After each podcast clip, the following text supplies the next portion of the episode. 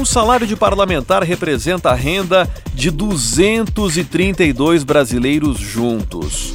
Os dados são da Síntese de Indicadores Sociais 2019, divulgada pelo IBGE, que mostram que em 2018, 13 milhões e meio de brasileiros encontravam-se em situação de extrema pobreza, vivendo com uma renda per capita mensal de até 145 reais.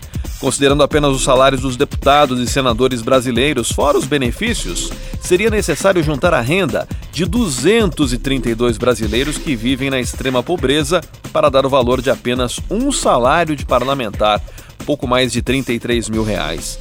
Eles ainda têm direito ao auxílio moradia de R$ 4.200, o apartamento de graça para morar, verba de 92 mil para contratar até 25 funcionários e outra verba de 30 a 45 mil por mês para gastar com alimentação, aluguel de veículo, entre outras despesas.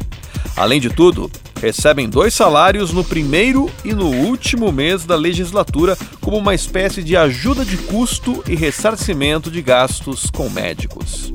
Recentemente, o Chile propôs o corte de metade dos salários dos seus parlamentares. Aqui, esse número de corte talvez pudesse ser até um pouquinho maior, talvez 60%, 70%. O que você acha?